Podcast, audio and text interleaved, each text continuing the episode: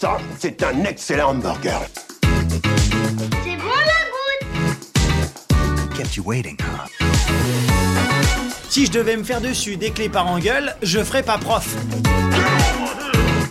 If you want to be a hero, you need to have dreams. Bonjour à tous et à toutes et bienvenue au Comptoir des Recos, le podcast fait par des potes, pour des potes, et où le temps d'une bière, d'un verre de vin ou d'un soda, nous discutons des œuvres de pop culture marquantes qui méritent le coup d'œil. Bienvenue dans cet épisode, Numéro 6, si je ne me trompe pas. yes, Euh, euh, numéro parti. 6. À chaque fois tu dis si je me trompe pas et à chaque fois tu te trompes pas. J'ai toujours des petites hésitations, je vais avoir un peu plus confiance en moi, je pense. C'est vrai, on devrait peut-être avoir une sorte de petit compteur euh, quelque part sur notre écran d'ordinateur pour pouvoir se, Pour pas se rappeler parce que à chaque fois, moi je te demande parce que moi-même j'oublie.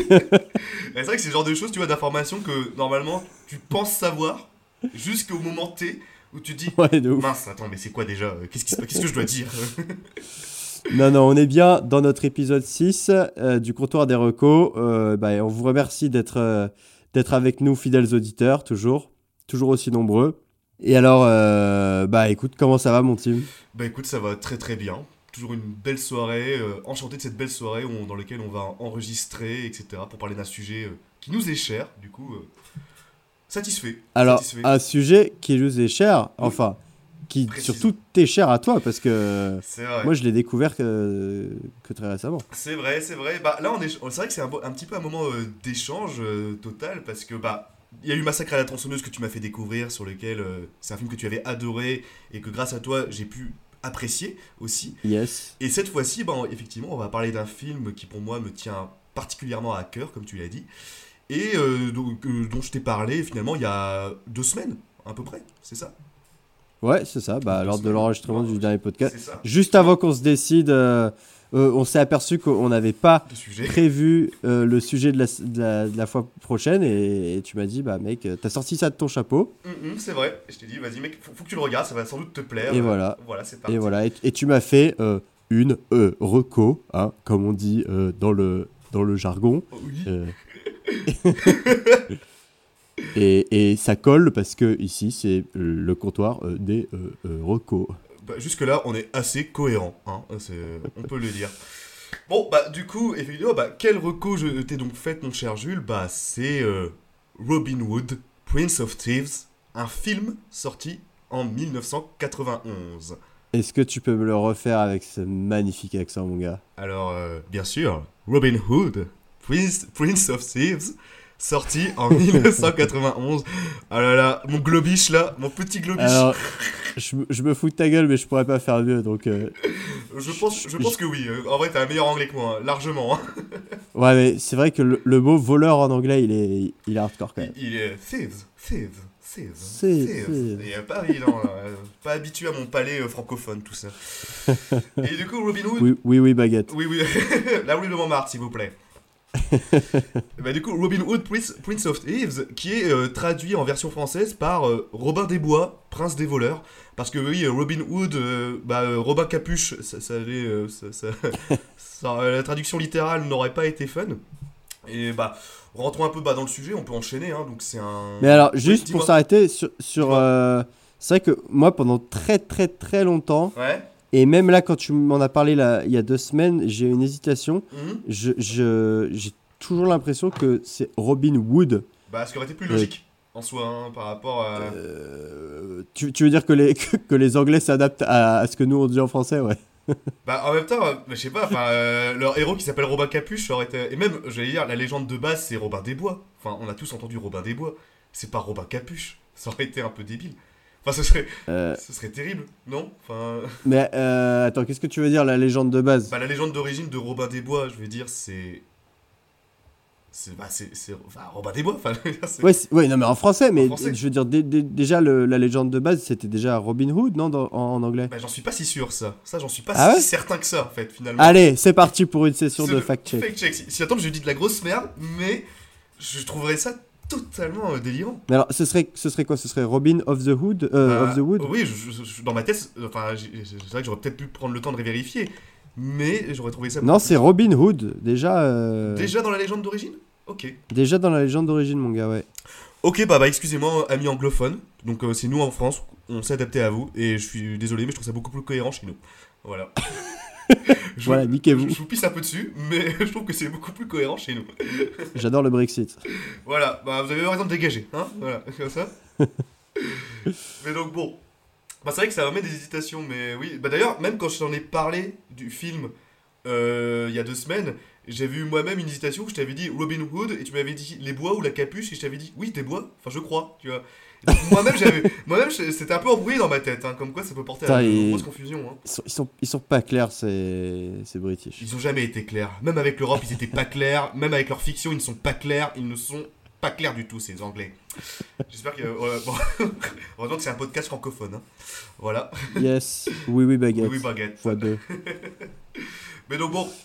Donc, euh, comme je le disais, bah, Robin Hood, Prince of Thieves, un film sorti en, 80, euh, en 1991 et donc réalisé par euh, Kevin Reynolds. Kevin Reynolds, qui est aussi connu pour un film que j'ai. euh, et ça me l'a rappelé quand je me suis informé pour le podcast, qui a aussi sorti un film qui est euh, The Beast ou La Bête de Guerre, que je conseille. Oh là, Voilà. ok.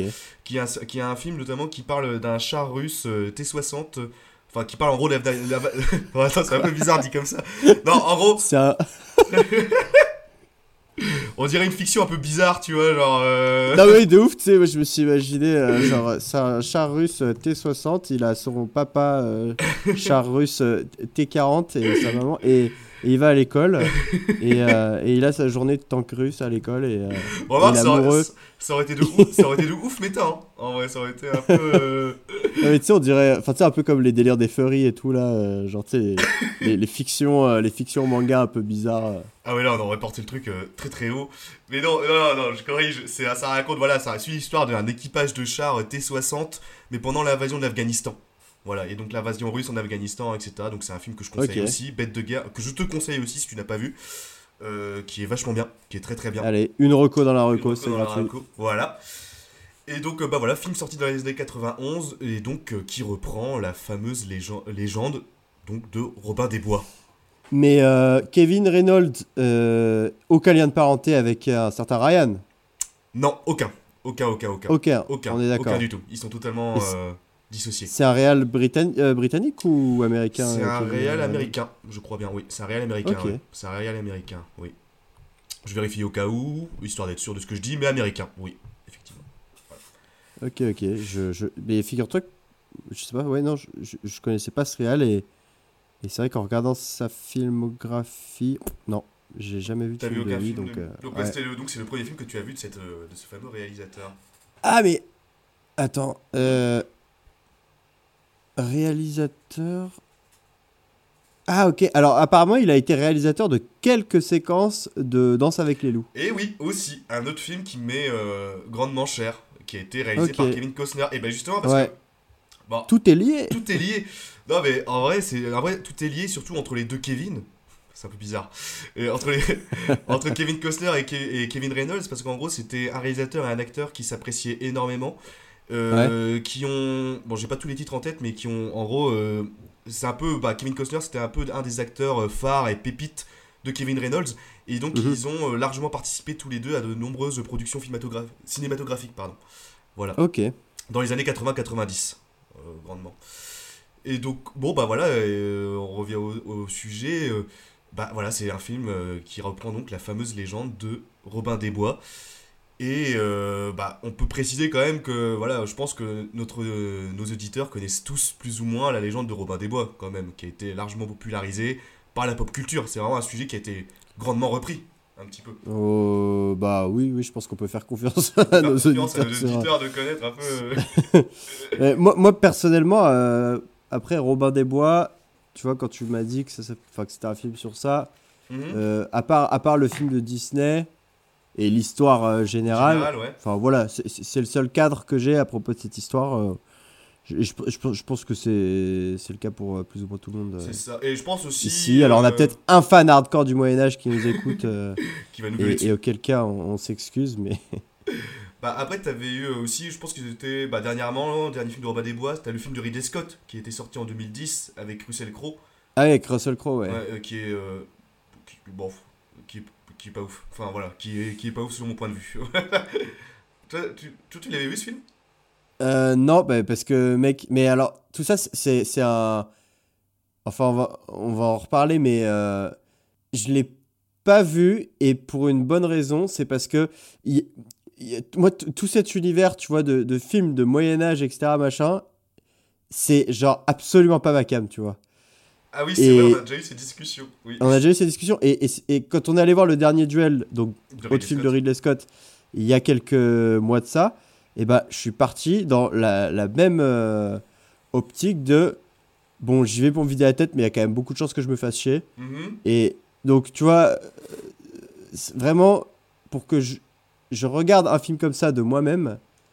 Euh, Enfin, faut qu'on me force. Donc, en fait, euh, je le regarde pas de moi-même. film, de, film de Moyen-Âge, euh, cette époque ne, ne, ne ne t'intéresse pas cinématographiquement parlant, quoi. non, en plus, c'est même pas forcément le Moyen-Âge en soi, mais c'est juste que. La manière dont c'est traité. Euh, Enfin, et alors, c'est en fait, c'est un combo film de Moyen-Âge et film de Ridley Scott. Et en fait, on Mm. pourrait peut-être plutôt le, rés- le résumer et, et l'élargir à euh, film de guerrier par Ridley Scott, tu vois. Ok. Euh, et, et parce que, mais même, bon, Gladiator qui est considéré comme un énorme classique, euh, j'ai Ouais. apprécié, mais c'est pas une transcendance pour moi. Hmm.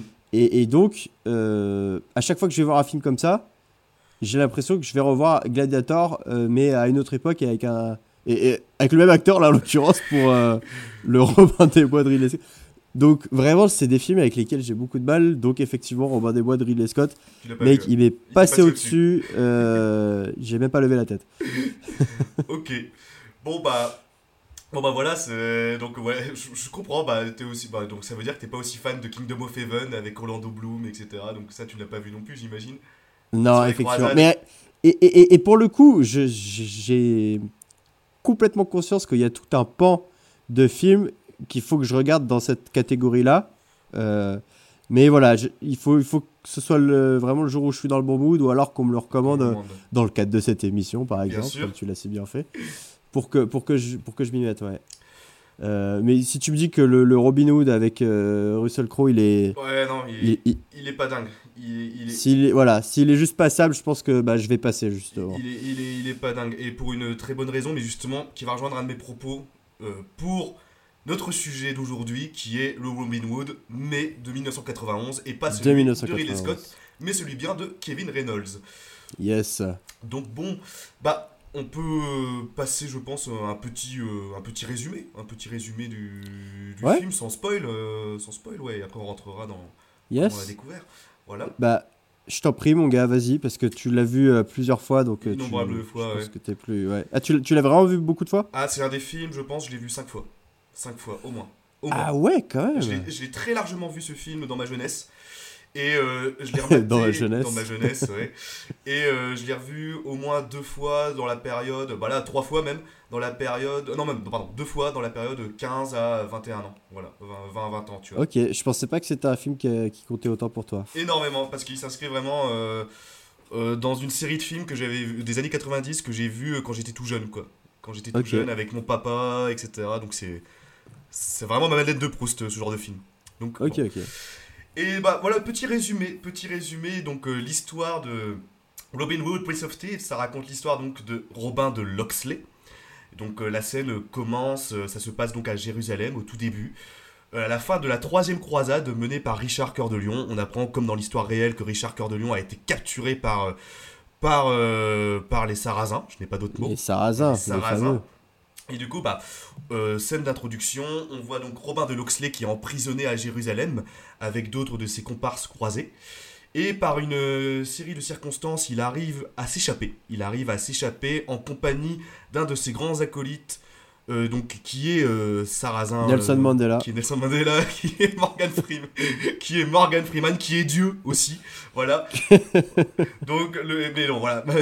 Morgan Freeman qui incarne donc. Donc en fait, de- voilà, Ro- Robin des Bois était en prison avec Nelson Mandela.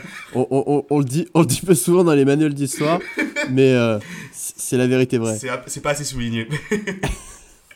On nous cache, on nous cache des On nous choses. cache des choses, oui. Mais donc non, Morgan Freeman qui donc incarne un personnage qui s'appelle Azim.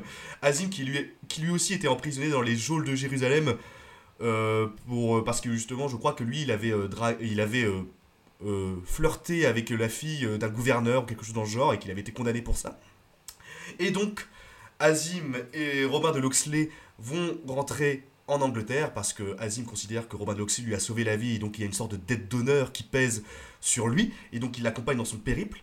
Ils arrivent donc en Angleterre pour entrer euh, sur les terres donc euh, de Robin et on apprend malheureusement que le père de Robin a été euh, lâchement et sauvagement tué par le fameux comte de Nottingham, comte de Nottingham qui justement lui complote pour renverser la couronne d'Angleterre et prendre le pouvoir euh, et profiter de l'absence justement de Richard Cœur de Lion pour renverser le trône.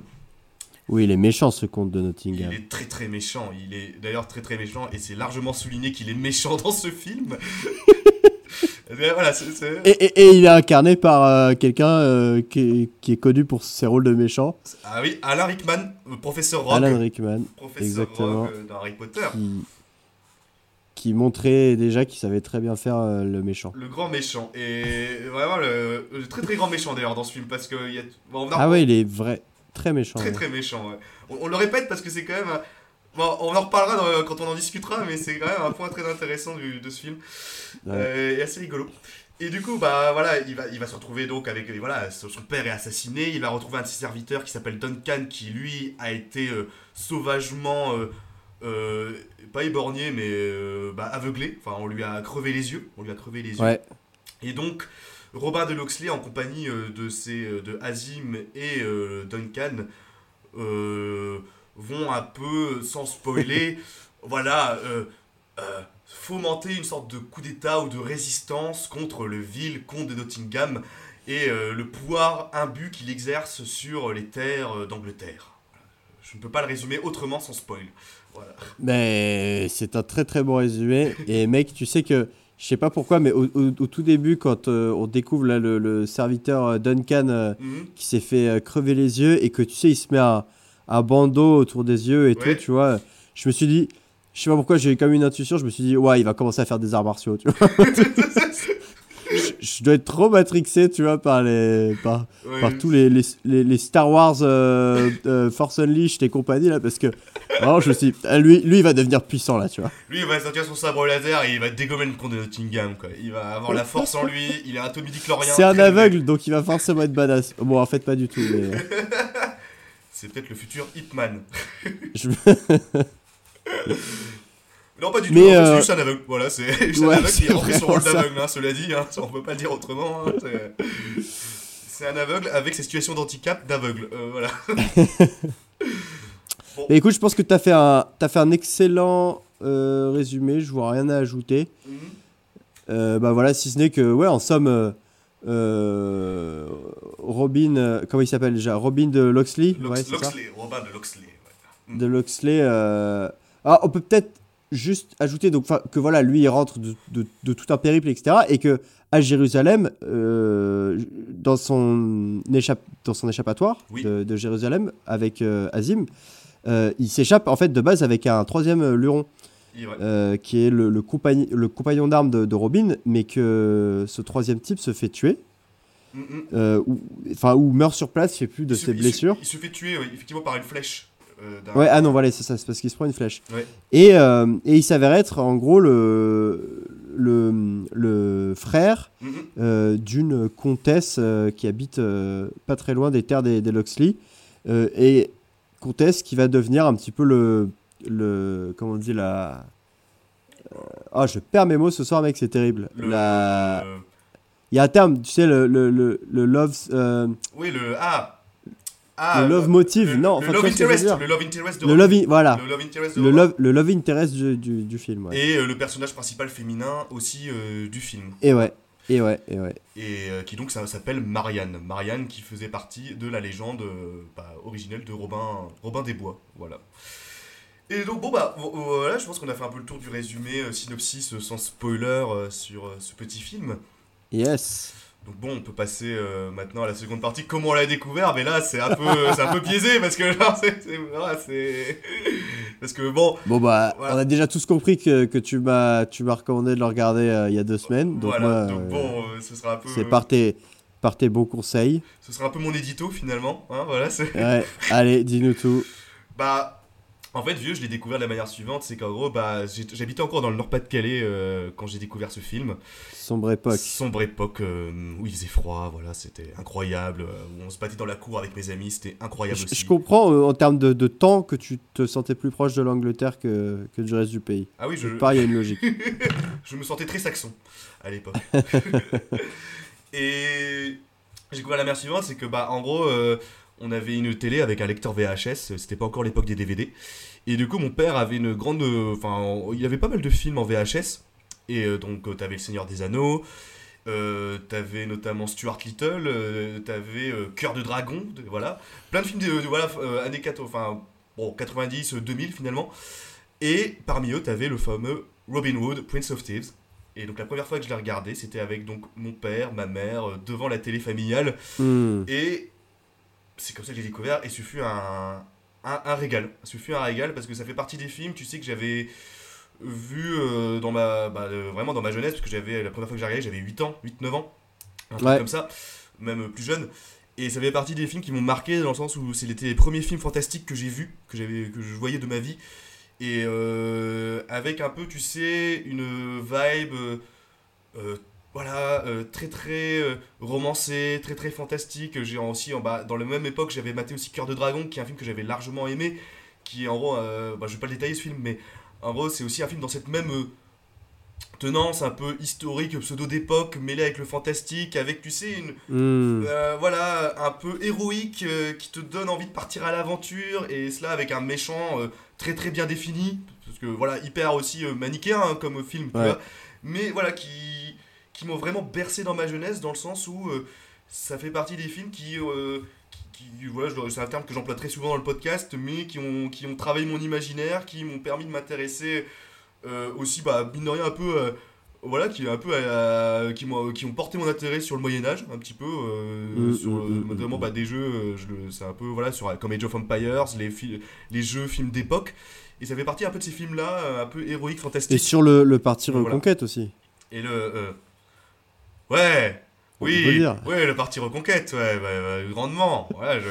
Voilà, je, moi, je, quand je parle politique, je cite Louis XIV, Napoléon et euh, Robin Hood. C'est tout cet écosystème-là finalement qui t'a qui t'amène aujourd'hui à être l'électeur que tu es. voilà, exactement. Donc je sais pas si genre d'aller plus loin dans la blague ou l'arrêter maintenant pour éviter de... mais oui, mais, mais totalement, voilà, totalement. Je, je- Voilà, c'est vrai que les thèmes de, de croisade et de sarrasin, ça portait déjà euh, grandement à cœur euh, quand j'avais 7-8 ans. Voilà. Reconquérir Jérusalem, Mais, les euh, gars. Mais non, enfin sans, sans sans rire. Sans rire, tu votes pour qui Ah. dimanche rigoler. Parce que là, on a rigolé, hein, mais maintenant, faisons les vrais sujets. Mais euh, non, ce ce que je veux dire, c'est que c'est vrai que euh, c'est. Alors, enfin, je, je trouve c'est un film un peu entre deux parce que euh, globalement, c'est- un film qui est très euh, bon enfant, quoi. Enfin, comme tu dis, qui donne envie de partir à l'aventure, euh, qui est très. Enfin, ouais, bon enfant, dans le sens où c'est. Il n'y a pas de grosse violence et tout. Mm. Mais en même temps, c'est vrai qu'il y a deux, trois scènes où je me suis dit. Ah, c'est un peu dégueu quand même là, tu vois. Enfin, Ouais, ouais, je tu vois, je- genre, il y, a des- il y a des moments où, où tu as l'impression que c'est un film que tu que un gamin de, de, de 7-8 ans il pourrait regarder.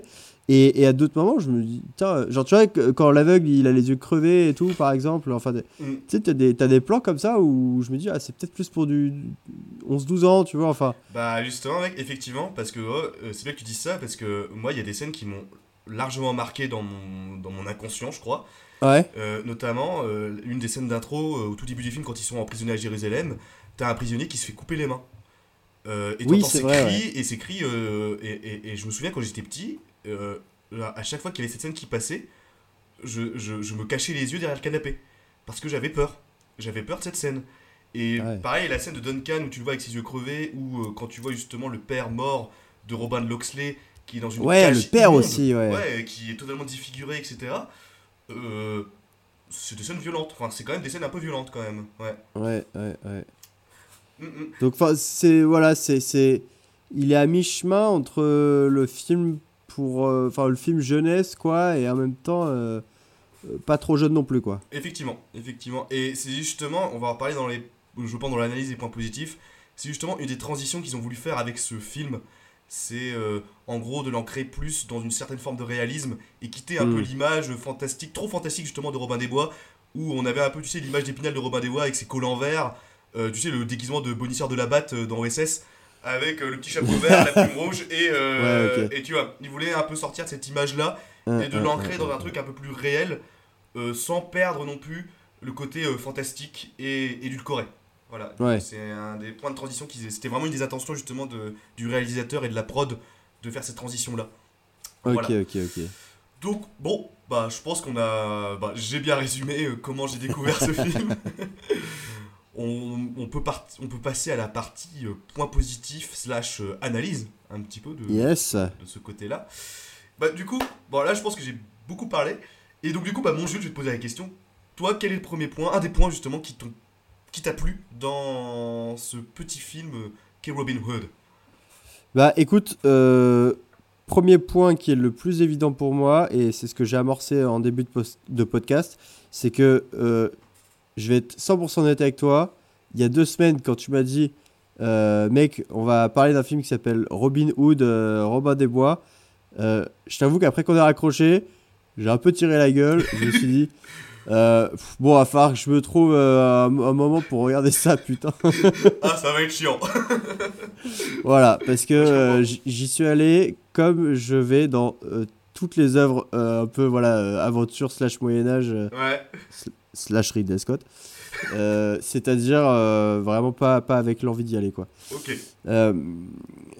Et puis alors j'ai ouvert Netflix, j'ai réservé ma soirée quand même pour ça. hein, je me suis dit allez. C'est bon.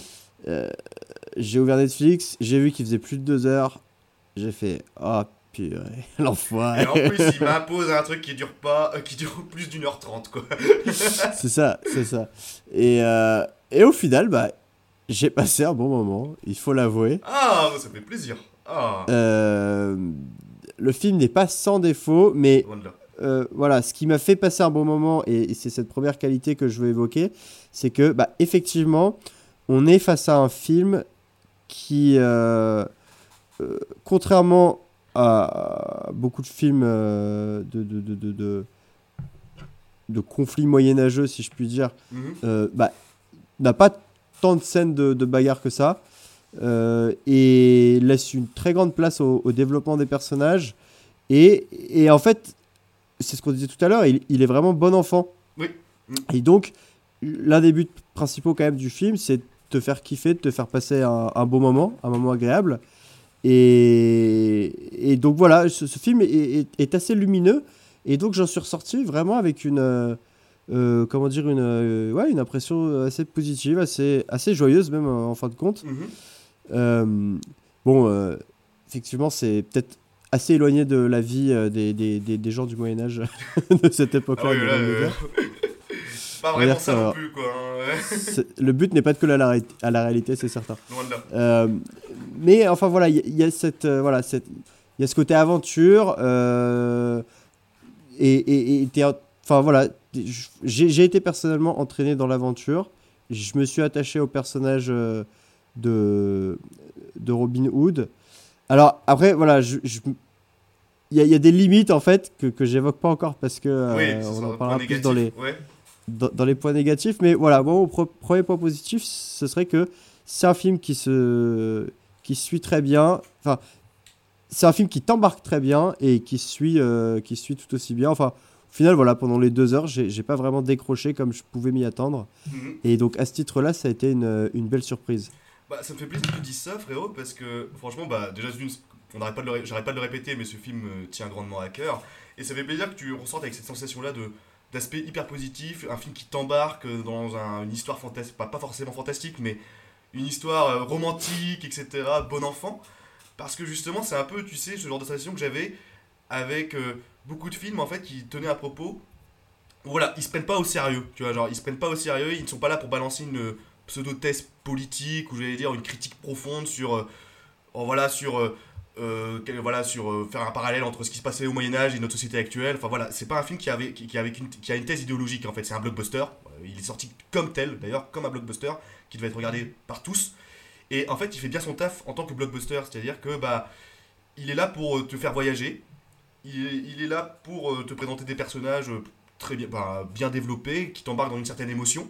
Et ça, à ce niveau-là, je suis assez content parce que c'est ce que je ressens dans la plupart des films des années 90 qui traitent un peu de, un peu film d'époque, ancré dans une époque ou fantastique. Oui, c'est vrai. C'est que, bah, par exemple, j'ai en tête aussi un autre film qui m'avait marqué qui s'appelle Willow. Euh, Willow, etc., qui était aussi un film fanta- bah, pour le coup euh, très médiéval fantastique, et qui aussi, Mhm. voilà, qui a un propos, euh, voilà, qui rejoignait un peu ce propos assez enfantin, avec une, une morale euh, peut-être un peu niaise, mais une morale quand même, euh, enfin une morale bon enfant, mais qui te laisse, euh, qui se laisse en fait finalement savourer et dévorer, quoi, parce que euh, le film ne se prend pas plus qu'il ne l'est, en fait, voilà. Ouais, c'est ça. C'est c'est vrai que il cherche pas, euh, comme tu dis, à avoir un, un message. euh, euh, ce qui est plus le cas aujourd'hui où, où t'as. Enfin voilà, parfois t'as l'impression qu'il faut absolument euh, qu'il y ait un truc deep, euh, une scène post-générique, un truc sous-jacent. là, ça pète pas plus haut que son, son, fi- son fion et, et, ça. et ça le fait bien quoi. Bah, ça préserve un peu une forme de magie et d'innocence bah, un peu un- un- enfantine où tout le monde trouvera un consensus là-dessus quoi. Enfin, il y aura pas, il y aura- on n'aura pas un débat politique sur Robin Hood de 1991 quoi, là, clairement quoi. Certainement pas. Certainement pas. Ouais. Certainement pas. Donc, voilà, en tant que divertissement, il est efficace. Et bah écoute, ça me fait plaisir, ça me fait plaisir. Voilà. Euh, J'aimerais aussi. Putain, j'ai l'impression d'être un discours des Oscars quand je, quand je commence ma phrase par. J'aimerais aussi. Remercier et là t'as Will Smith qui apparaît et paf, fallait à tout qu'il a calé. Euh, non, mention spéciale aussi euh, pour les décors qui sont euh, vraiment magnifiques dans ce film. Et, et alors, enfin, il y, a- il y a tout un parallèle aussi, je trouve, hein, qu'on peut faire entre. Enfin, que je fais dans ma tête parce que j'ai vu le Seigneur des Anneaux qu'une fois, et donc pour moi, dès que t'as un film un peu euh, moyenâgeux, je le rattache au Seigneur des Anneaux. Euh, ouais, on est là. Je connais le classique.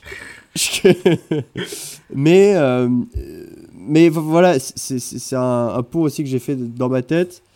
C'est, bah, on a aussi plein de plans avec nos personnages qui vont traverser des grandes étendues herbeuses ou des, des, des paysages de, de cascades, etc. Enfin, voilà, des, des paysages qui, qui font plaisir aux mirettes. Mhm. Et donc voilà, les, les lieux de tournage euh, sont, sont vraiment magnifiques. Donc ça aussi, c'est un, c'est un bon point positif. Je Et je regardais ce qui est assez marrant.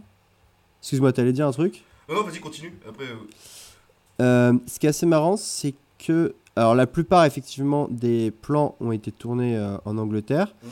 Mais apparemment, il y a beaucoup de scènes qui ont été tournées à Carcassonne, mon gars. Oui, dans bah, Ville médiévale. Ville médiévale qui ont repris euh, justement quelques plans. Ça, j'avais vu aussi, oui. Ça, c'est dingue, quand même. C'est assez ouf, Ouais. ouais. C'est assez ouf.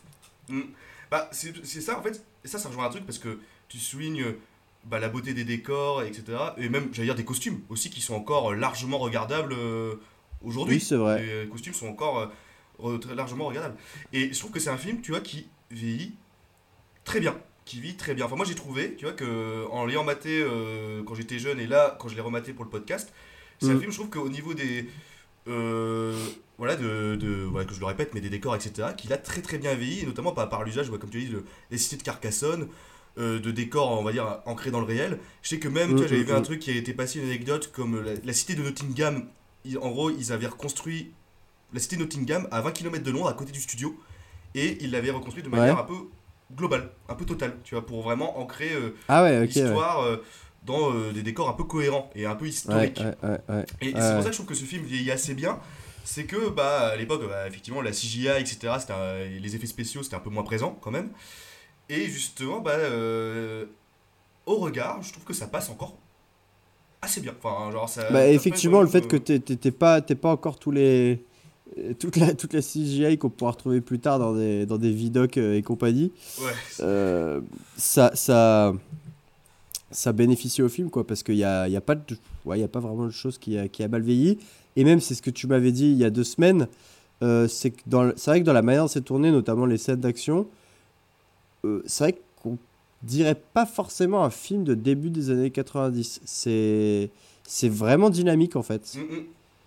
La caméra est vraiment dynamique, elle bouge beaucoup, il y a, il y a beaucoup de, de- de bonnes idées au niveau de la caméra et, Et, et donc, ça aussi, ça, ça a bien vieilli. Les scènes de bataille, euh, Bah, et surtout, elles, sont, elles sont encore bien regardables aujourd'hui. je ouais. trouve que les scènes de bataille, justement, vieux, c'est que un truc qu'il faut souligner, c'est qu'elles sont lisibles. Tu vois, genre que ce soit dans la scène finale, etc. Parce que t'as beaucoup de films aujourd'hui, et même à l'époque, où tu vois, t'as des scènes de bataille où tu comprends rien à ce qui se passe à l'écran.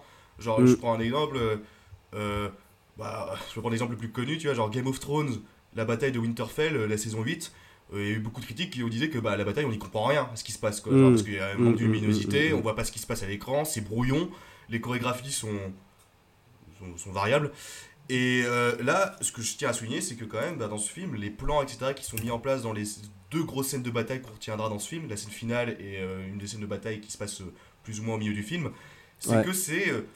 bah, on, on arrive à suivre l'action et on, on perd pas de vue les choses, tu vois, on perd pas euh, ce qui se passe, on perd pas les tenants et aboutissants, et ça c'est quand même assez intéressant, quoi. Même et pour l'époque et même aujourd'hui. Effectivement, Et puis aussi, effectivement. T'as un côté, bah tu vois, t'avais des scènes qui sont réutilisées, tu sais, euh, par exemple, le côté un peu moderne. euh, parfois, t'as, tu sais, t'as la caméra en vue subjective sur la flèche, qui suit la flèche, etc. Et euh, tu vois, genre, tu suis la flèche comme si t'incarnais la flèche et qui se plante, tu vois. Et ça, c'est Ouais. encore des trucs qu'on voit encore, tu vois. C'est ça, et, et c'est vrai que c'est le plan de la flèche, effectivement, c'est un bon exemple. Euh, je sais pas quel est le premier plan, parce que c'est vraiment, oui, c'est un plan où, bah, comme s'il y avait la, la caméra sur la flèche, quoi. Euh, et je sais pas si. si euh, quel, quel est le premier plan de ce style, tu vois, genre où on suit un projectile comme ça en étant vraiment. Mais euh, c'est vrai que voir ça dans un film de 91, euh, je pense que c'est assez rare. C'est assez Et rare, donc, ouais. voilà, c'est un bon exemple de, de- de quelques idées de caméra comme ça qui sont. euh, euh, qui étaient modernes à l'époque, mais qui sont pas. qui font pas vieillotte aujourd'hui, parce que c'est toujours un peu ça le risque avec les, les, les, les nouveautés, les nouvelles techniques, etc. C'est que ça vieillisse mal. Ben là, c'est c'est maîtrisé, ouais. C'est maîtrisé, ouais. Et c'est définitivement une qualité qu'on peut attribuer au film. Je parlais aussi tout à l'heure des, des personnages qui sont attachants.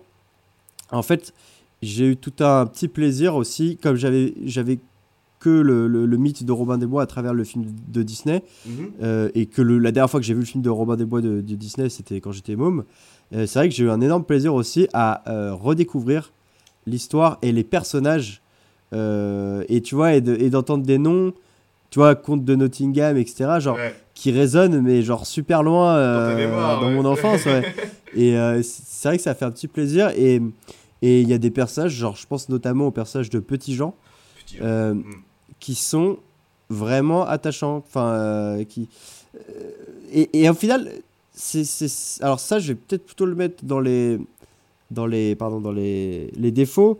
Euh, Il y a beaucoup de personnages et au final, ceux qui deviennent importants et auxquels tu t'attaches, c'est pas forcément ceux que le récit te présente au Mm. début comme importants. Ouais.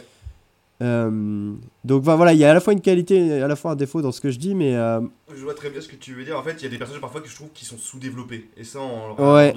Et, et qui, qui font, qui font un peu juste pour être là, quoi. Et tu te demandes ça. pourquoi ils les ont intégrés au récit. C'est un peu des personnages prétextes, quoi, pour Ouais. faire le truc. Bah, moi, je te rejoins parce que les personnages sont. Bon, je trouve ils sont hyper bien écrits. Enfin, parce qu'il y en a deux qui me viennent en tête, principalement. T'as le personnage d'Azim, que je trouve. euh, mais euh, hyper bien incarné, hyper bien Mhm. construit et hyper attachant. Et, Mm. et ce que j'ai bien aimé, en plus, petite précision, c'est que bah, le personnage d'Azim ne fait pas partie de la légende d'origine de Robin des Bois. C'est que, bah, en gros, ce qui s'est passé, j'avais vu ça qui était passé quand je me suis informé pour le podcast, c'est qu'en gros, euh, à l'époque, quand ils ont produit le film, ils, ils avaient regardé, les produ- la production avait maté en gros une série TV, la série TV Robin des Bois euh, de 1984 sortie en Angleterre. Et Ouais. donc, t'avais un personnage qu'ils avaient rajouté qui s'appelait Nazir. Voilà. Ouais. Et en gros, les producteurs ont cru que bah, euh, Azir faisait partie, en gros, euh, que c'était un personnage de la légende d'origine, tu vois.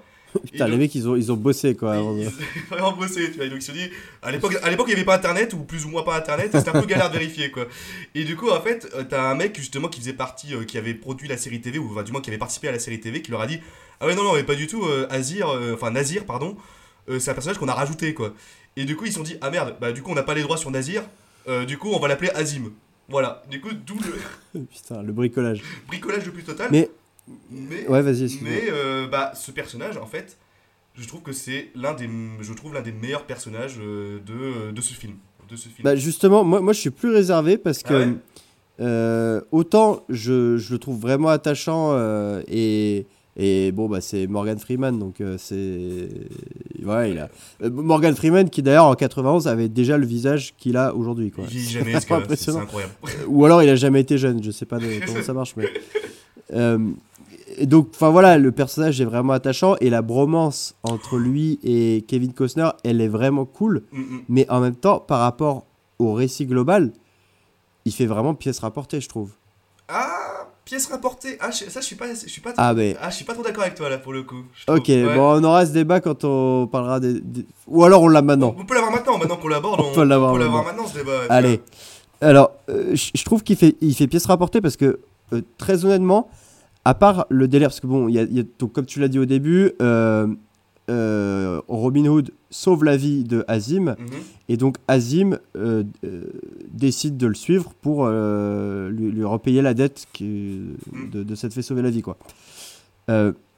Et en fait, bah, tout au long du film, Azim, à chaque fois que Robin Hood a vraiment besoin de lui, il est en train de faire autre chose. Ouais, et il dit Mais c'est moi qui choisis en gros quand je vais te sauver la vie. Euh, et, euh, et en gros, bah, évidemment, euh, ça, ça n'arrive que. euh, attention, gros spoil. à la toute fin. ça hein. n'arrive ça n'arrive qu'à la fin. Mais du coup, en fait, ça fait que.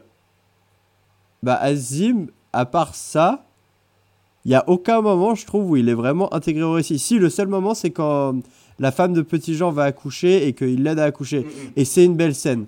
Une Et c'est une belle scène. Mais encore une fois, je trouve que le, perso- le personnage d'Azim ne contribue pas activement dans le récit à faire avancer les choses en fait. Il n'a pas un rôle moteur alors qu'on te le présente au tout début comme l'un des deux personnages principaux, tu vois. Mm, mm, mm. Bah, Euh, donc c'est en ça que je dis que c'est une pièce rapportée pour moi. Bah, je comprends que sur la, je comprends ta critique sur l'ensemble du film qui se fa... enfin qui ne soit pas là pour faire avancer la, la narration. Après, moi c'est là où j'ai trouvé que franchement c'est un des personnages que je préfère et un des personnages que j'intègre le plus dans, enfin dont je les souviens le plus mémorable dans le film. C'est vraiment deux points. C'est que comme tu l'as cité, c'est la bromance entre Azim et Robin Loxley où tu te rends compte que c'est un peu abordé, mais c'est pas c'est pas le truc principal. Mais c'est quand même voilà, c'est un peu en filigrane. Genre c'est deux cultures différentes. Euh, L'un, euh, voilà, euh, Robin Loxley, expiègle, provocateur, caricature de l'anglais, tu vois, genre un peu en mode pédant, Coquille. etc. Ouais, voilà, vraiment, voilà. Et de l'autre côté, tu as euh, Azim qui incarne, bah, la- voilà, effectivement, la, la culture orientale euh, de l'époque, qui est, euh, voilà, sage, beaucoup plus réservé, avec une avancée technologique un peu, un peu plus, d'ailleurs, c'est mis en filigrane, mais avec une avancée technologique qui est un peu plus, qui a connaissance des Mm. techniques modernes, enfin, beaucoup plus avancées que les occidentaux. Notamment, Ouais. j'ai une scène où il présente une jumelle, tu vois, une longue vue, etc. Oui, Et un truc, après, un truc totalement anachronique où il présente la poudre. Bon, ça, euh, c'était pas du tout à cette époque-là, mais bon, euh, on s'en fout. C'est pour montrer, voilà, ce décalage-là.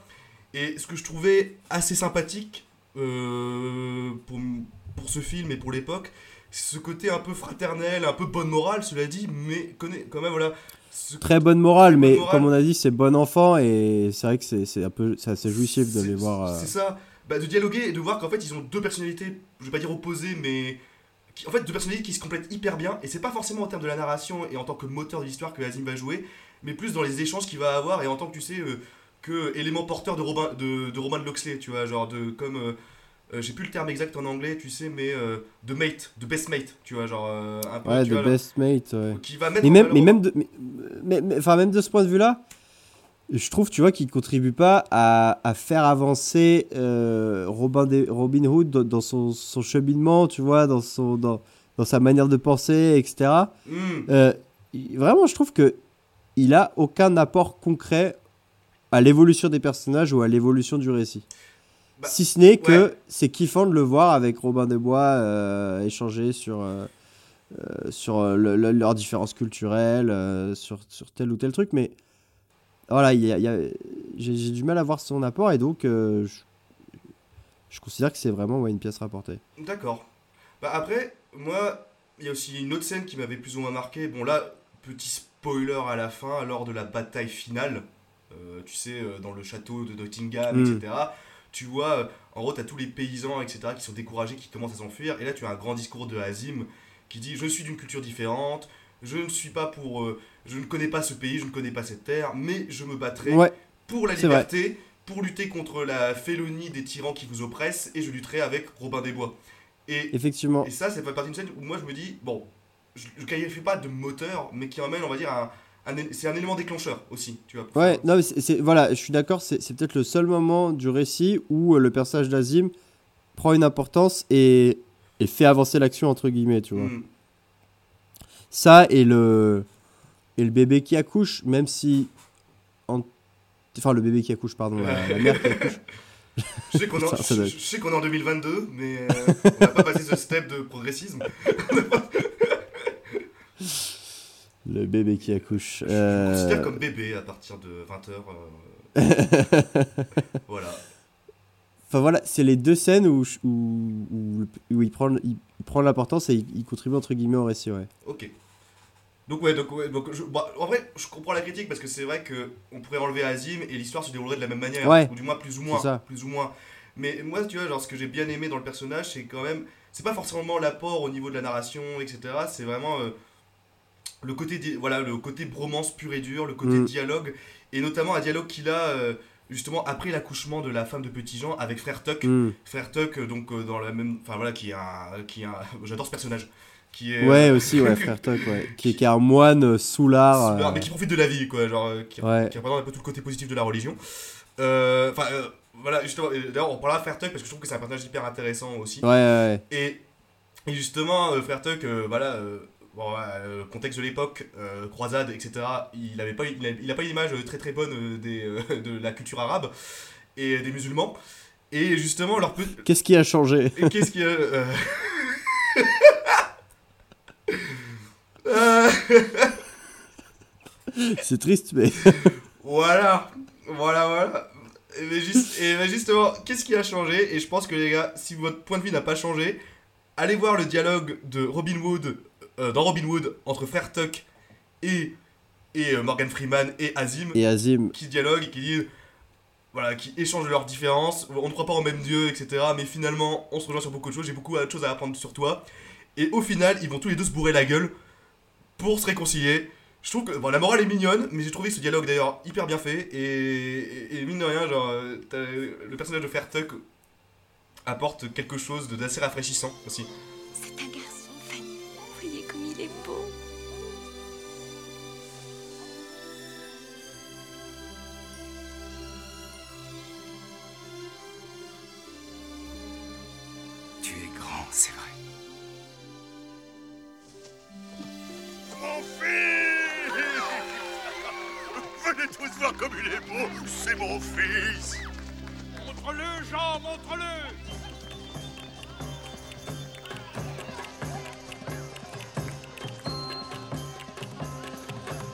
Seigneur m'a donné une bonne leçon. Je me crois pieux, mais je me conduis plus mal qu'un infidèle. Donne-moi ta main. Donne-moi ta main. Allez, viens, barbare, mon ami. Allons vider quelques shopping. Nous tenterons de nous convertir l'un l'autre. Hélas, je ne peux pas boire. Eh ben, pendant que tu me convertiras, je boirai.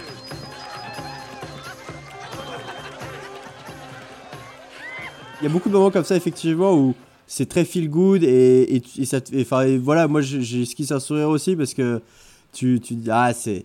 C'est sympa de voir ça, tu vois, quelque part. Bon, c'est c'est béni oui oui un peu, Bah, mais ah, en même temps ça fait ça fait toujours plaisir. Bah, ça fait du bien de l'avoir. En fait, voilà, c'est ça. Bah, ça, ça rejoint un peu le point principal qu'on disait, c'est que c'est pas un film, c'est pas un film qui pète plus haut que son cul. C'est un film avec une bonne Ouais. morale enfantine et et moi j'adore les films comme ça. euh, moi, tu, tu, tu connais comme moi euh, que je suis grand fan des Pixar, euh, notamment Ratatouille et tout, avec une une morale peut-être un peu béni oui niaise, mais euh, bon. euh, voilà, qui fait du bien parfois de se la remettre un peu dans Ça la fait gueule. le café. Voilà. Ouais. Et se dire, bah ouais, c'est bien. Enfin, c'est. Mm, mm, mm, mm, mm.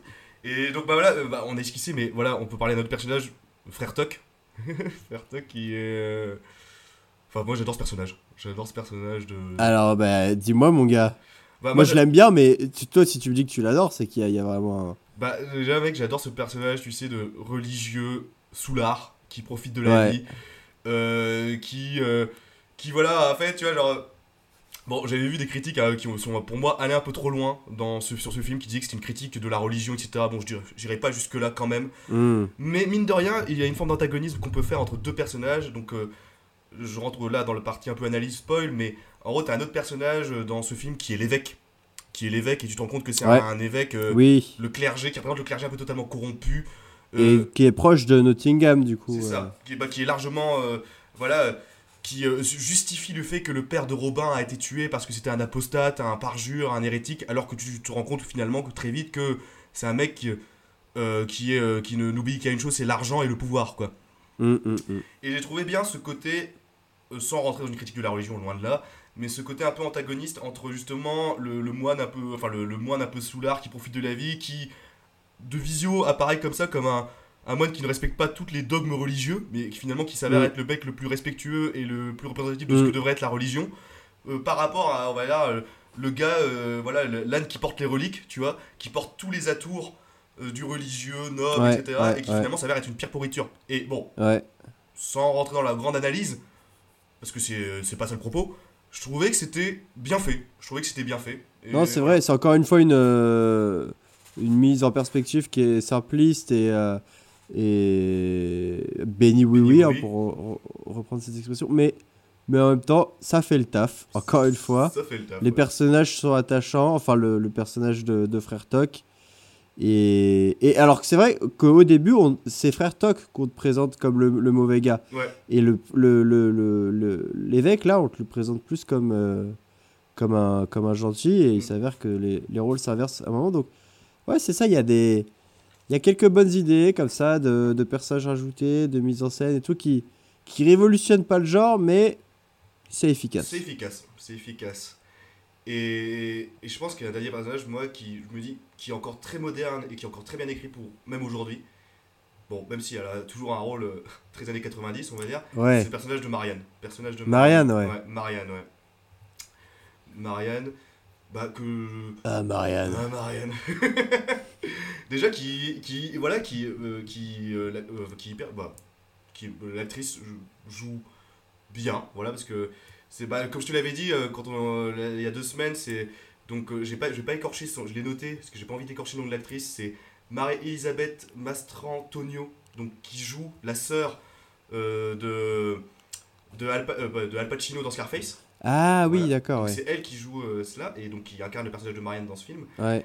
Et je trouve que dans la, ma- la manière dont le personnage est écrit et présenté, alors sans rentrer dans le côté révolutionnaire, je trouve que c'est encore très moderne pour les années 90 et pour C'est l'époque. vrai, c'est vrai, parce que c'est pas. Alors, même si le film il conserve un schéma narratif assez classique de sauver la princesse, Oui, c'est pas non plus le stéréotype de la demoiselle en détresse, quoi. c'est ça.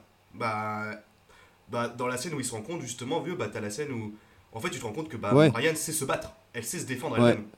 Et, Ouais, ouais, ouais. et qu'aussi bah, que en gros euh, bah, quand son, bah, son frère qui était apparemment le seigneur du domaine quand il est parti à la guerre c'est un peu elle qui gérait euh, ses serfs ses serviteurs etc qui, a- qui, qui avait un réel contrôle sur son domaine enfin c'est dit en- c'est Ouais. plus ou moins suggéré en filigrane tu vois mais je ça c'est vrai qu'on on nous la présente comme une, euh, une, euh, mo- une monarque, ça se dit, une monarque éclairée. Mm, mm. Et, et donc à la fois le côté éclairé et comme une combattante. euh, donc c'est- loin du, du stéréotype de la, de la demoiselle en détresse qu'il faut sauver, même si euh, Ouais. le, le film repose quand même sur ça, notamment sur sa fin. Mais c'est un personnage qui est, ouais, c'est un personnage qui est intéressant, qui est attachant aussi. Mm, mm. Et j'aime bien aussi l'actrice parce que, enfin en tout cas, euh, comment ils l'ont fringuée, etc. Je trouve que elle est, elle est pas genre trop belle, tu vois, tu sais comme tu pourrais avoir parfois dans, dans des, dans, dans- dans des films d'heroic fantasy. Euh, elle est bien sûr euh, très loin d'être laide aussi. hein.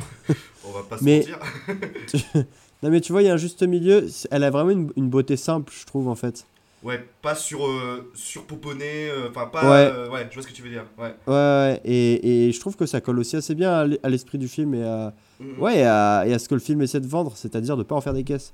Exactement, je trouve aussi.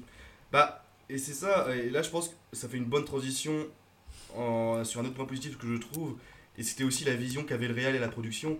C'était en gros, bah, j'en ai parlé un peu en intro, mais de faire une forme de transition entre. de remoderniser un peu le, le- la légende de Robin des Bois, en le détachant du côté euh, slibard vert, euh, plume, etc., Pompidou, tu vois, Comme, Mm. euh, bah, tu vois, il y a les premiers films qu'il avait fait, je les ai pas vus, hein, ces premiers films, tu sais, dans les années 20, t'as les premiers films de Robin des Bois où tu vois le, le mec qui se pavane euh, effectivement en collant dans la forêt. Et Ouais, genre c'est Superman du Moyen-Âge. Ouais, exactement, quoi. Alors, euh, c'est un peu Ouais. ça.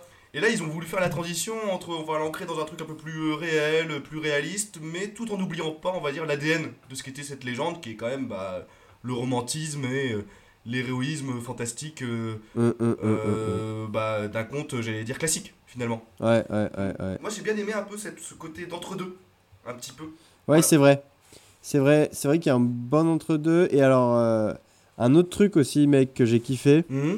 euh, bah alors, déjà, moi, je trouve que toute la, la rencontre avec Petit Jean, elle est, elle est Oh. géniale. Elle est ouf. Euh, parce qu'en gros, bah, c'est donc Robin, Robin Hood avec. Il y a Duncan et Azim, je crois. C'est cela, ouais. qui se promènent dans des. Enfin, en fait, c'est pas qu'ils se promènent, c'est qu'ils se font pourchasser par les, les troupes de, de Nottingham. Et ils se retrouvent dans un bois qui est censé être hanté. Mhm. Et il se trouve qu'en fait, il est habité par des, des paysans euh, de, de la ville de, de Nottingham euh, qui fuient, en fait, euh, qui ont été obligés de fuir la, la répression du comte. Et ils veulent. alors, Robin Hood et ses acolytes veulent traverser de rivière. Et Petit Jean débarque et leur dit qu'ils doivent payer s'ils veulent, s'ils veulent traverser la rivière. Et, et du coup, ça part en, en bagarre, un peu challenge, un peu Ouais. défi, quoi, entre, entre Robin des Bois et, et Petit Jean. Et il s'avère que Petit Jean sait extrêmement bien se battre et euh, humilie plus ou moins euh, Robin des Bois, qui euh, derrière ressurgit de la rivière et réussit à choper Petit Jean et à l'entrer dans la rivière. Et Petit Jean, ne sachant pas nager, euh, il finit par capituler. Mais dès les premières minutes de leur rencontre, il y a une sorte de complicité et de respect mutuel qui s'installe entre eux Mhm. que j'ai trouvé vraiment bien montré à l'écran, quoi. Enfin, ça, ça transparaît bien. Et ensuite, derrière, en fait, bah, pour lutter contre Nottingham, euh, Robin des Bois va monter une rébellion depuis la forêt, en fait, où euh, avec euh, tous les gens de Nottingham qui, qui vont s'installer là, euh, ils vont faire en fait euh, plein de, De plein de cabanes, Ouais. etc., Ouais. machin. Euh, ils vont monter un énorme camp en fait. Et alors déjà là, quand tu vois ça, tu parlais du plaisir que tu avais devant euh, Chicken Run, tu sais, de, de môme et tout, avec euh, euh, les, les- les maquettes et tout. Bah, moi, c'est un peu ça quand j'ai vu ça, tu vois, de ce, ce délire là de, de cabane dans les bois et tout, où ils te font un village dans les arbres. Enfin, c'est. T'as envie d'y être. hein. T'as envie, d'y être, t'as ouais. de ouf envie d'y être. Ouais. ouais. Euh, et effectivement, de là, ils vont, ils vont se mener à des, à des pillages pour euh, bah, récupérer l'or que Nottingham euh, leur a extorqué. Et, euh, et ouais, elle a toute cette séquence dans les bois où après, quand ils ripaillent euh, un peu à la Astérix, tu vois, Ouais, autour du avec feu le de feu de camp camp, et tout. dans ouais. le- ouais. Ça, c'est vrai que c'est des. Ouais, encore une fois, c'est du feel good. C'est des good scènes de de ouf. bons moments. Et, et ça, mec, moi je me souviens de cette scène où ils ont monté des trucs dans les bois, etc. avec le petit Jean et toute la troupe. C'est qu'après, mec, j'arrêtais pas de faire des dessins justement euh, quand j'étais petit, je me souviens. J'arrêtais pas de faire des dessins d'arbres avec des cabanes dans les bois reliées par des Ah bah, tu m'étonnes. etc. Parce que, enfin, je trouve que cette scène n'a pas vieilli où tu vois, t'as une sorte de time-lapse un petit peu où ils évoluent, tu sens qu'ils s'entraînent, ils ils s'améliorent au niveau du combat et tu vois le camp qui se développe. Oui, ça fait un peu. euh, euh, pour défaire Léa. oui, voilà, ça, ça- Mon petit leur fils. C'est totalement ça. Et et- et- et- t'as ce côté, euh, je vais pas dire ingénieux, mais bien mis en scène euh, de voilà de- des petites cabanes qui se construisent et tout. Enfin, c'est t'as envie d'être avec eux. T'as envie d'être avec eux et, Ouais. et ce genre de sensation, bah ce genre de sensation en fait, ça rejoint un peu le, le propos qu'on a tous les deux quoi. C'est que ce genre de film, un peu qui te donne envie euh, de passer un bon moment avec tes potes dans la forêt à ripailler.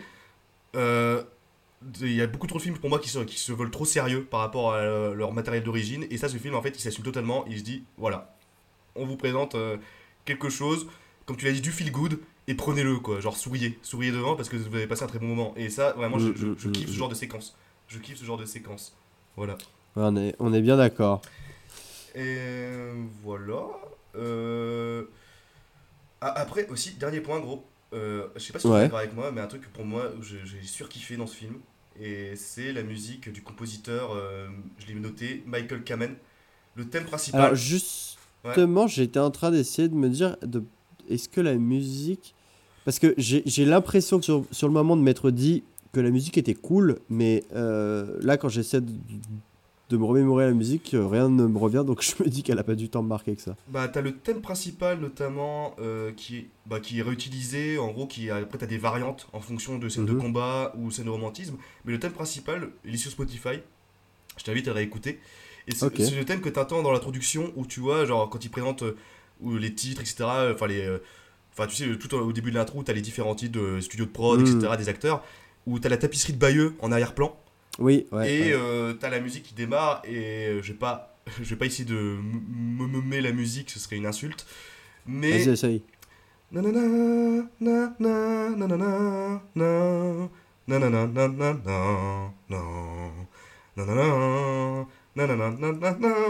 Ouais, c'est une musique comme Ah, tu le, le mec nous dit je vais pas essayer de mimer la musique et là si je t'arrêtais pas t'étais parti pour un, Ah, pour le un opéra de, de 4 heures là. de ouf. Et cette musique, gros, enfin, c'est la musique du compositeur, et le mec, il est quand même assez connu, quoi. Il a, il a fait les musiques, bah, j'avais regardé, et c'est vrai que c'est d'autres films qui m'avaient plus ou moins marqué. T'as Le Géant de Fer, il avait composé pour Le Géant de Fer, le film Ah ouais. Euh, Piège de cristal avec Bruce Willis. Ouais. Euh, Et Highlander aussi, que bon, c'est un film qui m'a marqué pour Rip euh, Bruce Willis d'ailleurs, euh, Rip in Peace. Ouais, pensez à lui. Euh, Pensez à lui, ouais. Heureusement qu'on lui a retiré le rasi. Ça aurait été une insulte. Dû- Ouais. Et, et justement, bah, ce- bah, pourquoi ça m'avait marqué Parce qu'en plus, déjà, la musique a été récompensée aux Oscars aussi, des années 80, Ah ouais, quand même. Et, et je trouve qu'en fait, euh, bon, toi tu t'en souviens pas très bien, mais en fait, ça apporte, euh, tu sais, on parlait d'héroïsme, de fantastique, et la musique correspond totalement à ça, et un peu, j'allais dire, euh, euh, transcendant d'un peu le bail, quoi. Genre un peu, enfin, soutient vraiment le propos, quoi. Genre en mode, Hmm. on est dans un film fantastique, héroïque, et le thème principal se veut totalement ancré là-dessus, quoi. Après, alors désolé, je vais couper un peu peut-être ton enthousiasme, mais c'est peut-être pour ça que Mhm. ça m'a pas marqué, parce que c'est peut-être juste une musique générique de film euh, de- d'heroic fantasy, donc euh, Bah, très ça. orchestral, euh, avec des mélodies bien marquées, très... tout, tout. oui, un- ouais, bah oui, oui, peut-être, oui, oui, effectivement, oui, Peut-être que toi, c'est ton... En tant que souvenir d'enfance que ça t'a sans doute. marqué. Mais écoute, je la réécouterai parce que de toute façon, je la mettrai euh, sûrement au fond euh, derrière mes, mes voix. Donc peut-être que finalement, je, je m'aperçois. Je, je me dirais, putain, mais j'ai dit de la merde en fait, elle est trop bien.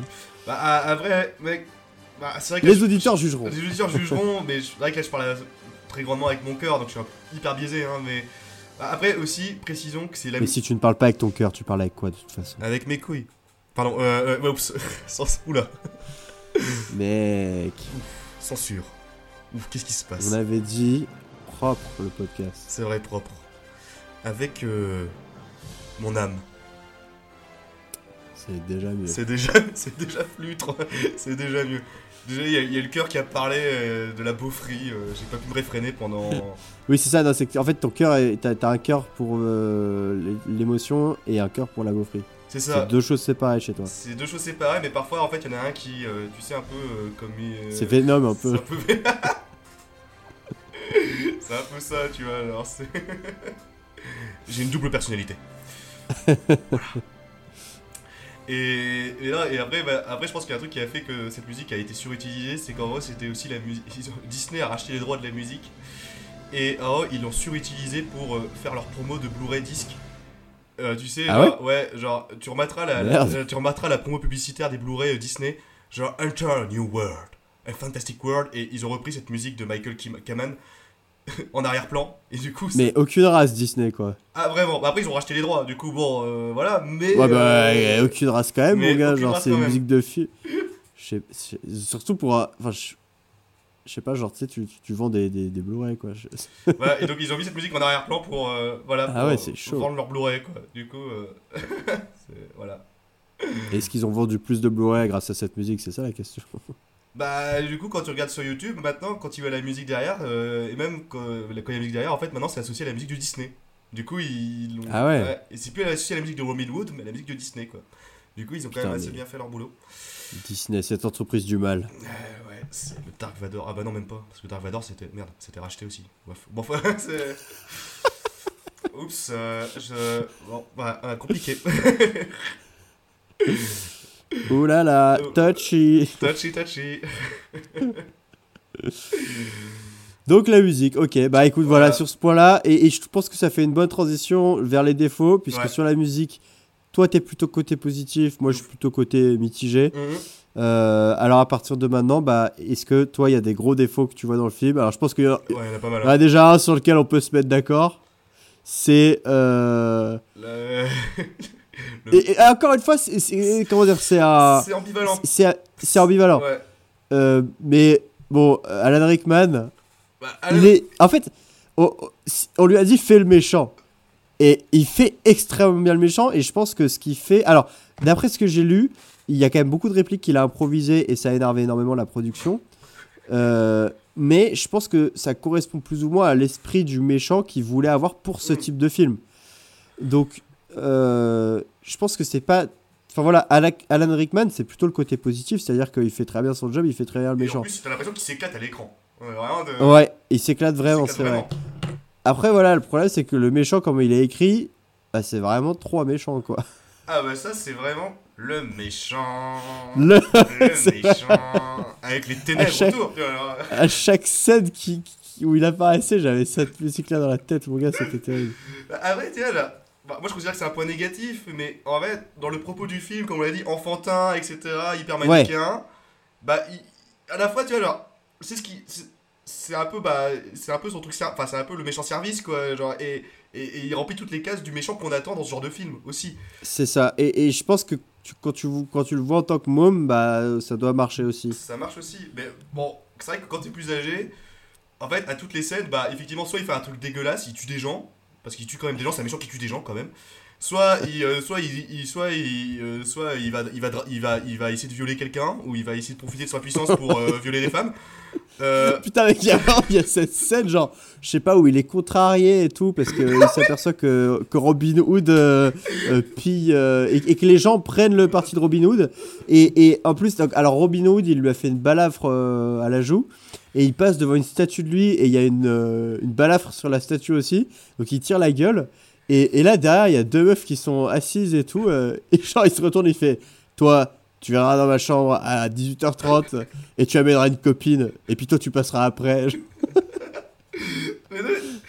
Et sais là, c'est c'est grotesque. c'est tellement- C'est- c'est- c'est grotesque, ouais. C'est horrible.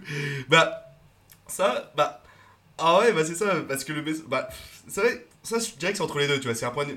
euh, Les gens en jugeront, mais pour moi, c'est Ouais. vraiment entre les deux, entre le point négatif et le point positif, parce que c'est un méchant, euh, voilà, comme j'ai dit, bah, qui est écrit comme tel et qui remplit son rôle de méchant. Mais à la fois dans l'acting, et tu sais, quand il pète des câbles, quand il renverse des tables, il est en mode Ah, Ouais. c'est pas possible. Alan Rickman, t'as l'impression tellement qu'il s'éclate à l'écran et qu'il joue tellement. Bah, il joue bien en fait, il joue bien, mais il, il va à fond dans son rôle que soit tu rigoles, euh, soit t'es là, tu fais, bah, t'y crois pas quoi, et du coup, bon, bah. C'est ça. ça peut avoir le, c'est le, le- l'e- l'effet inverse quoi. L'effet inverse, ouais. Par contre, un vrai méchant que je trouve que là, pour le coup, que je considère comme un totalement un point négatif, et là, je suis hyper tranché là-dessus, et qui est. qui Alors est- je sais de qui tu vas parler mon gars. Ah, et on est d'accord là-dessus. La vieille La vieille, ouais, la sorcière. Putain mais la, Alors elle, la sorcière mon gars. aucun intérêt quoi. Ah, ah, vraiment, euh, je suis en mode.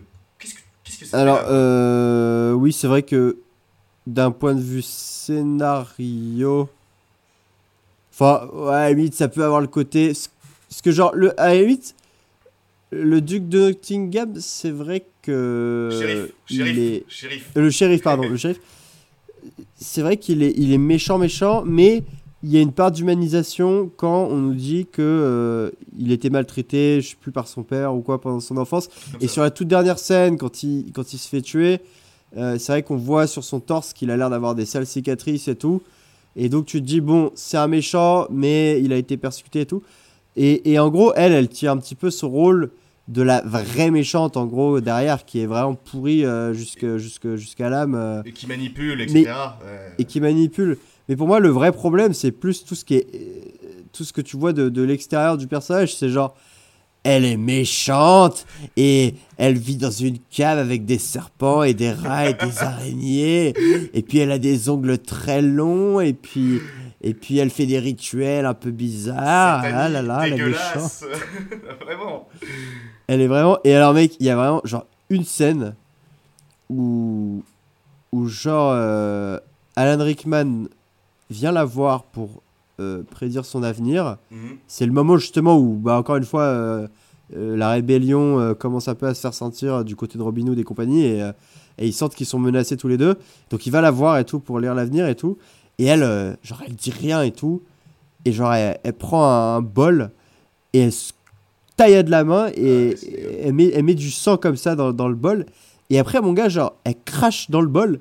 Et genre, quand elle crache, ça fait genre. Et je suis là en mode, mais c'est l'alien ou quoi euh? Au cas où vous avez. Genre, elle- elle cra- elle- mec, euh, vraiment, genre, tu sais, comme si elle avait craché de l'acide, tu vois. Et j'étais là en mode, mais wesh. Et alors que, justement, tout le propos du film, plus ou moins, se veut un peu réaliste. Et, et là, on a juste cette méchante qui est genre, mais vraiment sortie tout droit d'un conte fantastique, à déconnecter, totalement déconnecté. hein. complètement déconnecté, ouais. Bah c'est ça, et voilà, l'acide pour bien prouver que voilà, si vous n'avez pas compris qu'elle a été pourrie de l'intérieur, cette bonne dame, bah euh, voilà, on vous le montre à l'écran quoi, genre, tu vois. Ah non, c'est ça, ouais. Mais c'est ça, et surtout que j'ai trouvé, et ça, ça rejoint un autre point négatif qui est lié à la sorcière. Je trouve qu'il y a des sous-intrigues, enfin deux, deux sous-intrigues qui sont un peu en mode, bah, on sont, qui sont déjà mal utilisées et sous-développées, qui sont qu'en gros, tu sais, dans la scène au tout début où tu as le père qui sort, etc., et qui se fait tuer, tu as un peu l'idée euh, mis en avant d'une secte qui complote pour renverser euh, Ouais, ouais, la, ouais. de ouf. couronne, euh, la couronne euh, de Richard Cœur de Lion. Et, Ouais. et- et ça, après, alors on s'en fout, mais totalement quoi. hein. Ça, tu l'enlèves, mais euh, on parle pas de la secte, on sait même pas qui compose cette secte, enfin on s'en fout. Il y a juste Mm. la représentante de la sorcière qui fait des vieux présages. Et ça, Mm, mm, ah, ça, tu, ça pour le coup, euh, tu l'occultes de l'histoire, tu le coupes, mais euh, ça se déroule aussi plus ou moins de la même manière. Quoi. hein. Mm, Euh, mm, c'est mm, vraiment une intrigue que j'ai trouvé euh, en mode ils le mettent comme ça, mais euh, on s'en fout. Enfin, on s'en Ouais. fout. Et t'as l'impression que la production aussi s'en foutait parce que c'est pas du tout mis en avant, quoi. C'est pas du tout mis en avant. Ouais, t'as des, t'as des débuts d'arc narratif, mais qui vont nulle part, quoi. Vraiment nulle part. euh, Et euh, euh, pareil, gros, et ça je pense qu'on est d'accord. euh, mec, t'as le personnage justement de William Scarlett qui fait partie de la légende d'origine, mais qui lui aussi est mal utilisé. C'est quand Ouais. euh, tu sais, le jeune qui. Oui, oui, oui, de Ouais, ouf, ouais. de ouf. Et bah voilà, pour, pour nos auditeurs, le jeune en gros, c'est un des résistants, etc., de la troupe de Robin, mais Et oui. voilà. Pardon Oui? Euh, non, vas-y, vas-y, vas-y, excuse-moi. J'allais dire, ouais, euh, dès le début du film, on sent qu'il a une forme d'animosité vis-à-vis de Robin, et on sait pas pourquoi. Parce que vraiment, lui, il l'aime pas, et on sait pas les tenants et aboutissants.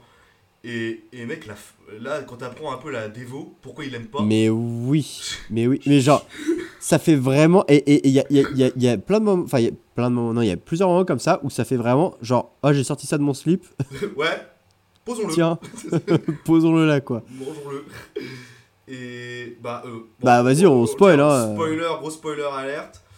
Euh, même si c'est pas hyper important hein, en soi. c'est quand même, on apprend que le fameux William Scarlett, donc qui n'aimait pas Robin depuis le début, il n'aime pas Robin pour une très bonne raison. Parce qu'en fait, il est le demi-frère de Robin. Euh, euh, d'une, enfin voilà, né d'une engeance entre le père de Robin et une de ses servantes.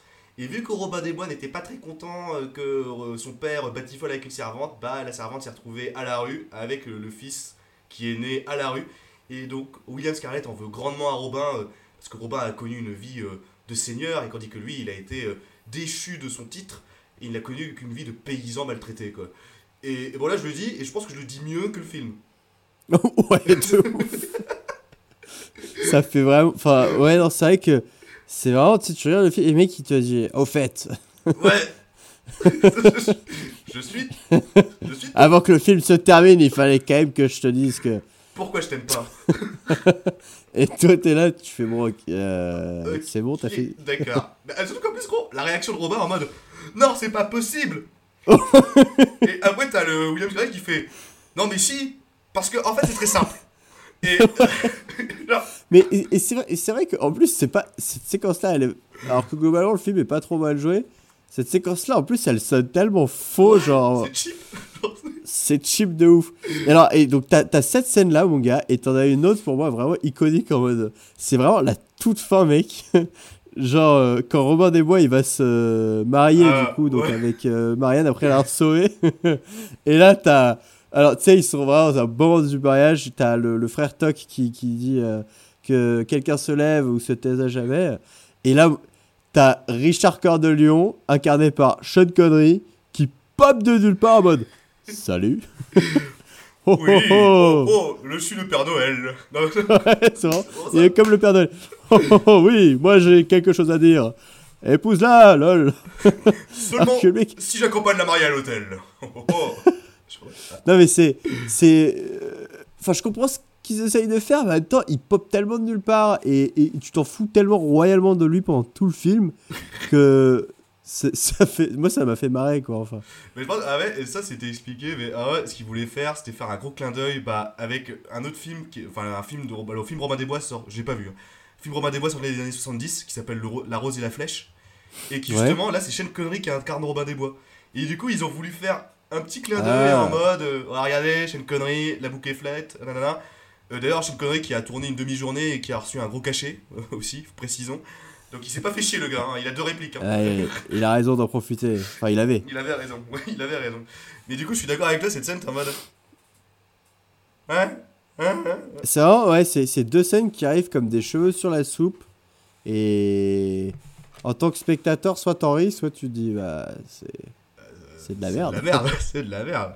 Et surtout, bah, pour revenir sur la scène avec William Scarlett, quand il apprend que c'est son. Enfin, quand Robin apprend que c'est son demi-frère. Et là, t'as Robin, juste après, qui a eu l'explication qui fait. Qui prend euh, William dans ses bras et qui fait. Oh, J'ai un frère.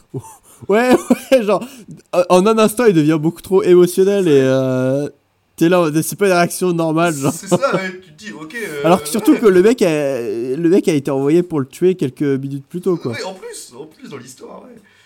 Et et t'es en mode, ok, ce film se veut fantastique et tout, tu vois, mais t'es en mode, ouais, là, non, attendez, il y a une limite à la, à la, y a une limite à la mièvrerie, tu vois, genre à la, Ouais. au niais, ça se passe pas comme ça. Moi, tu, moi j'ai un frère random qui apparaît, euh, qui me dit que voilà, qu'il est lié euh, d'une précédente, de l'union de ma mère et mon père, ou je sais pas quoi, et qui dit, euh, j'ai un frère, enfin, je suis ton frère, je suis en mode, ouais, non, mais dégage, j'ai envie de garder mon héritage, calme-toi, calme-toi, frérot. Tu- Ah, mais toi, t'es un enfoiré de capitaliste. Euh, moi, je serais peut-être, je serais peut-être plus dans l'entre-deux, en mode, on va peut-être discuter avant de se faire un câlin, tu vois. Ah ouais, ah, Surtout que t'as essayé de me tuer il y a 5 minutes. Ouais, en prenant ça en compte aussi, ouais. En prenant ça- Donc ouais, ouais, je suis d'accord, euh, on est d'accord là-dessus, euh, c'est... Ouais, il y a des facilités scénaristiques quand même, hein. euh. Mais aussi, mec, il y a aussi une autre, il y a une autre facilité que je tiens à souligner qui m'avait marqué quand je l'ai revu ce film. Et ça, c'est aussi un truc drôle, je trouve. C'est qu'à un moment donné, Ouais. tu vois, t'as la sorcière qui dit... En mode, tu sais, c'est un moment où ils ont repéré le camp de Robin des Bois, ils vont l'attaquer dans la grande scène de bataille. Et là, t'as la sorcière qui fait... Oh, qui vont, avec- avec- à, à quelle personne on va appeler pour envahir ce, ce camp? Et là, il fait Les Celtes Les Celtes Et là, avec un air hyper. Oh, les Celtes Tu vois là Les Celtes, ouais. Celtes Tu vois là, vraiment, le- Oh, les grands méchants badass qui vont tout défoncer Et. Bah, lors de la scène de bataille, bah, les Celtes, euh, c'est eux qui chargent en premier. Et ils se font rétamer la gueule. Et du coup, Bah, déjà, mec, rien que les Celtes, tu les vois, on dirait que c'est des mecs de, qui sortent d'un Technival. Genre, ri- ri- rien que d'apparence, ils font pas peur. Mais alors, c'est vrai que, euh, en plus, en, en termes d'efficacité, enfin, d'efficacité de stratégie de bataille, euh, c'est pas ouf. efficacité, stratégie de bataille, et puis surtout, genre, ouais, genre, tu les. Enfin, c'est même pas appuyé que c'est une énorme menace, sauf quand elle dit les Celtes, Ouais, non, vraiment. euh, Tu t'attends à un truc. euh, tu, ouais, tu t'attends au 1 de Mulan, quoi. Ouais, qui débarque et qui arrive en meute. Enfin. Alors que là, Ouais. tu vois euh, euh, 30 pecnos euh, qui, qui sortent de teuf. euh, qui, Ah Et qui sont bourrés en plus, euh, qui sont encore bourrés de la veille. euh, et, qui C'est sont, vrai que c'est. et, et qui sont défoncés. Ouais, Mais en fait, c'est vrai que j'avais oublié cette séquence-là. Mais... en fait, c'est ça, t'as- plein de petites scènes de facilité scénaristique, bon, euh, voilà, euh, qui s'ancrent, voilà, on le répète, dans un film qui se veut, euh, bah, tu, voilà, qui se veut bon enfant, mais tu te dis parfois, ouais, un peu too much. Moi, j'ai aussi la scène, tu vois, où, à un moment donné, à la bataille finale, tu sais, t'as as Robin Hood et Azim qui sont sur la catapulte, et pour passer au-dessus de la muraille, voilà, parce qu'ils assiègent un peu le château, la porte est fermée, il monte sur la catapulte, et tu te dis, il se fait, Ah, on se retrouve de l'autre côté en mode, on va mourir. Et, et là, ils sont éjectés, ils passent par-dessus la muraille, c'est pas possible. En logistique, je connais rien en science, mais en logistique, c'est pas possible ça. Et Alors, grâce à un ingénieux système de contrepoids. ils sont balancés à 300 mètres, et ils se retrouvent, ils, atterrissent dans une botte de foin. non, alors, non, mais alors, alors, déjà, y a, Ouais. euh, surtout, ils se font lancer en catapulte. Mais tu sais, genre, tu sais, un lancer en catapulte, genre, je suis pas expert non plus, mais normalement, ça a une trajectoire quand même plutôt euh, horizontale, tu vois. Bah, c'est ça, Parce que t'es censé, c'est pour envoyer des trucs loin, pour taper contre d'autres trucs. Là, les mecs, tu les vois sauter, genre, vraiment à la verticale, genre, c'est comme si tu, sens le bon coup de trampoline, tu vois. En fait, il manquait plus que le bruitage, genre du boing, en mode. euh, Ouais. Et effectivement, ils atterrissent, alors qu'ils savent absolument pas ce qu'il y a derrière ce mur, ils atterrissent pile sur un, un- un- un- une botte de paille, mais vraiment, tu posé là euh, à cet effet, quoi, enfin. Bah, c'est un peu les bottes de paille d'Assassin's Creed là. Tu vois, genre. Ouais, euh, ouais. saut de l'ange, quoi. Elles sont, elles sont là, quoi, pour te soutenir. Donc, ouais, bon. Bon, bon, bon. Il y a des scènes comme ça où. euh, J'allais dire, euh, niveau crédibilité. euh, ça, fait, ça porte est, arrière. euh, Ça, ouais. ça porte arrière, quoi. Ça porte arrière. Mais voilà, au final, c'est peut-être les, les seuls petits éléments qui, qui font que ça, ça. a- Enfin, c'est même pas que ça a pas bien vieilli, c'est que je pense que c'était déjà ringard à l'époque. Ouais, je pense. Ouais, oui, oui, je pense, oui.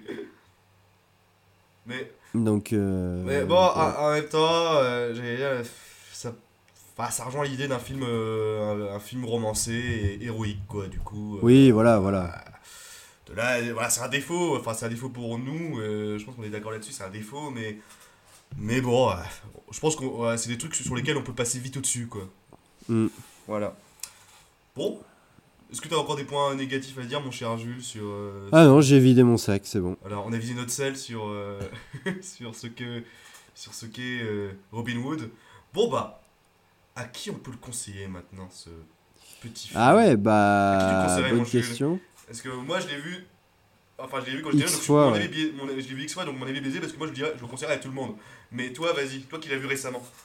Bah, moi, je trouve que c'est un bon film, euh, genre à regarder un dimanche soir quand tu, quand tu bades un peu, justement. Tu vois, c'est un film de dimanche soir euh, où tu peux le regarder en famille, pas avec des enfants trop jeunes, encore une fois, on le répète, euh, mais euh, qui te fait te sentir bien, qui te donne des petites vibes d'aventure, euh, de, de tolérance, d'acceptation de l'autre. Et, et voilà, ça se regarde bien, euh, voilà, si tu veux pas te prendre la tête à tous les âges. Donc pour moi, ça correspond bien à un film de dimanche soir, tu sais, pour euh, lutter contre la, la déprime du, du dimanche soir. Voilà, je le recommande à tous les gens qui, qui badent, euh, si vous nous écoutez un dimanche et que vous savez pas quoi faire ce soir, eh ben, Robin ça, Hood Robin Hood. and the Secret of Thieves. Non, c'était quoi le titre? The, the Prince of Thieves. The Prince of Thieves. Prince of. Thieves, Thieves. Thieves, Thieves, Thieves. Bah, Et le film qu'il vous faut. Et le film qu'il vous faut. Et moi, j'en rajouterais un truc au niveau du conseil euh, de la Reco. C'est que, bah, ça rejoint à un truc que j'ai dit en intro ou dans la première partie. C'est qu'il y a maintenant euh, beaucoup de films Moyen-Âge d'époque qui se veulent une critique de la société, notre société actuelle, et qui ont un propos politique très sérieux. Très, très sérieux. Ouais. Et euh, en oubliant parfois qu'il y a le côté un peu fantastique aussi euh, qui devrait être mis euh, sur le devant de la scène, notamment pour des films Mm. euh, que- qui abordent des légendes, notamment par Robin Hood. Et, et par exemple, je vais faire le parallèle avec, là, avec le film de Ridley Scott. Ridley Scott, j'ai détesté cette adaptation parce que c'est vraiment un film avec une qui se veut vraiment trop ancré dans le réel. Tu vois, genre Mm, trop mm, ancré mm, dans mm, le. Et qui veut vraiment aussi un peu une critique sociétale, etc. en amont, tu vois. Et je suis un mec qui se prend trop au sérieux, quoi. Et je suis un- si vous voulez voir des films un peu qui ne déforment pas les légendes de base et qui ne sont enfin qui prennent enfin voilà et ce film prend ce que la légende comme elle est en fait c'est-à-dire une légende hyper romancée héroïque et si vous voulez revenir un peu à une vibe une good vibe un peu comme ça pour des films euh, d'époque qui ne se prennent pas trop au sérieux bah Robin Hood est le film qu'il vous faut voilà sans qu'il y ait euh, de Ouais, c'est vrai. C'est vrai que c'est pas quelque chose que j'avais euh, en tête, mais en tout cas de ce que je connais de la légende de base, c'est- c'est voilà, c'est l'idée, c'est de reprendre vraiment la légende de base, d'y ajouter quelques petits ajouts bien pensés, mais de pas de pas trop la, la, la déformer. Mm, c'est ça c'est vrai que si, des gens sont intéressés par, euh, par ces histoires-là, ces contes-là, c'est c'est un bon film pour ça aussi, ouais. Mm, mm, mm. Et euh, alors après, moi, je sais pas dans quelle mesure, euh, parce que vraiment, euh, comme je t'en parlais tout à l'heure avec Ridley Scott, etc., euh, je mets vraiment tous ces films-là, je les regroupe un peu dans la vibe, euh, voilà, film moyenâgeux slash heroic fantasy. Je mets un peu tout dans le même sac, j'avoue, parce que c'est des genres que j'aime pas beaucoup. Mhm. Euh, j'aime pas beaucoup Le Seigneur des Anneaux. Et il faudra qu'on fasse des épisodes dessus et que je me les remette parce que c'est vrai qu'à l'heure des charges, je, débat sur le Seigneur des Anneaux. Ouais, je les ai vus qu'une fois. Euh, voilà, Gladiator, ça, ça j'ai- m'a moyennement passionné. Enfin, voilà, de manière générale, j'aime pas beaucoup ces films-là. Donc, je sais pas ce que toi t'en penses, vu que t'aimes beaucoup Le Seigneur des Anneaux et que t'aimes beaucoup ces films-là. Est-ce que c'est pertinent de recommander aux gens qui aiment Le Seigneur des Anneaux de regarder ce film-là? Bah, aux gens qui aiment euh, bah, les films Seigneur des Anneaux, Rick Fantasy ou plus historiques comme euh, à la Scott, comme Kingdom of Heaven ou Gladiator, si on met tout ce package, je pense que oui, je, je le conseille aussi euh, amplement. Parce que, pour plusieurs raisons. hein, parce que bah, la première, c'est que. Bah, si tu compares, on va comparer un peu deux films. Si on compare par exemple, Kingdom of Heaven qui se vraiment ancré dans la réalité, même s'il y a beaucoup de choses. Qui sont hyper anachroniques, etc. Enfin, on s'en fout, mais c'est beaucoup, c'est beaucoup Mm. plus réaliste que le film qu'on est en train de parler. Mais je trouve qu'en fait, c'est, euh, ça, ça dépend vraiment ce que tu as envie de regarder, quoi. Parce que pour moi, si tu remates un Kingdom of Heaven ou un Robin Hood de, de Ridley Scott, c'est vraiment pour Mhm. euh, en prendre plein la vue au niveau des décors, premier plan, mais aussi pour avoir vraiment une, on va dire, euh, un film qui colle plus ou moins à la réalité, enfin qui se fait beaucoup plus réaliste, mais aussi qui aborde vraiment un réel sujet qui est plus pour moi politique, enfin vraiment qui est plus Ouais. dans le politique. Donc au Kingdom of Heaven, ça se voit qu'il y a une réelle critique des croisades, de la de euh, voilà qui est une remise enfin vraiment qui où la tolérance est bien mis en avant un respect mutuel des peuples etc Euh, une grande critique euh, finalement de la jante seigneuriale et de la religion qui instrumentalisait les croisades à l'époque. Enfin vraiment t'as tout ce Mm. truc là qui est mis en avant et vraiment qui est même le propos du film. Pareil dans Robin Hood là t'as vraiment l'oppression etc qui est mis en avant. Et un peu le- l'importance de la loi l'importance du respect euh, j'allais dire euh, que toute, personne peut vivre selon ses moyens et tout c'est vraiment le même le cœur politique du film aussi Mm, mm, mm, Et- ça, si t'as envie de mater ça pour ça, oui. Bah après, je pense que je peux conseiller aussi Robin Hood pour des gens qui aiment ce genre de film, parce que déjà, c'est un film euh, voilà, pseudo-historique, donc du coup, ça plaira au niveau des décors, des, des costumes, etc. Et aussi, bah, je pense que le propos n'est pas du tout le même, parce que on n'a pas arrêté de le répéter, mais c'est un film qui se veut good vibe, et je pense que quelqu'un qui est mat, euh, qui adore le film d'époque plus ancré dans la réalité, trouveront aussi leur compte dans d'autres choses en matant euh, Robin Hood, euh, Prince of Thieves. Parce que c'est vraiment pas dans la même logique et le même mental quand tu mates ces deux, ces deux genres de films, quoi, finalement. Mm, C'est mm, pour ça que mm. pour moi, en fait, je les range même pas dans le même package, tu vois, finalement. hein, genre, Robin Hood, pour moi, c'est vraiment à part, ça fait partie de l'histoire- l'historique romancé, fantastique. Et euh, l'autre, c'est Gladiator, c'est un péplum. Et les films comme Kingdom of Heaven ou Robin Hood de Ridley Scott, c'est vraiment le film historico, euh, j'allais dire presque politique, finalement. Historico-politique et réaliste, voilà. Et Seigneur des Anneaux, bah lui, je le rends aussi dans une autre cage qui est l'heroic enfin, l'hé- Heroic Fantasy. Vois, Fantasy, ouais, dur, le, le vrai Heroic Le Fantasy. vrai Heroic Fantasy, Ouais, tu vois. ouais. Et du coup, euh, Ah, voilà. c'est vrai qu'il y a des, il y a des, enfin voilà, faut, faut pas croire que je, je, je- je vois tous ces films comme étant exactement la même chose. Bien sûr, bien sûr. Évidemment, euh, ils appartiennent à des genres bien différents. C'est juste voilà mon, mon, mon classement personnel Mm. De les, de les mettre un peu tous dans le même panier parce que euh, n'étant pas amateur de la chose et m'en tenant toujours un peu à une certaine distance, pour moi c'est toujours un peu des films qui ont la même vibe. Mais finalement, le, tu vois, le visionnage effectivement de ce Robin Hood m'a m'a m'a démontré le contraire et, et m'a agréablement surpris. Et bah, ça me fait grandement plaisir que tu aies apprécié euh, ce film. Bah, pour ce Donc est. merci, merci de ta reco, mon team. Ouais. Et je t'en prie, ça ça fait plaisir. Ça fait plaisir. Et bah d'ailleurs, en parlant de Rocco, je pense qu'on a un peu euh, fait le tour maintenant de Robin Hood, Prince of Thieves.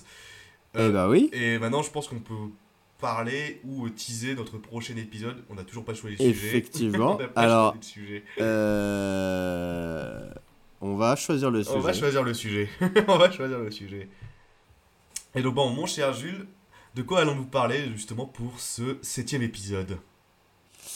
Eh bien, mon ami, après euh, une très longue réflexion, beaucoup de débats, nous avons décidé que nous allions aborder un tout nouveau format d'œuvre duquel nous n'avons pas encore traité dans ce podcast.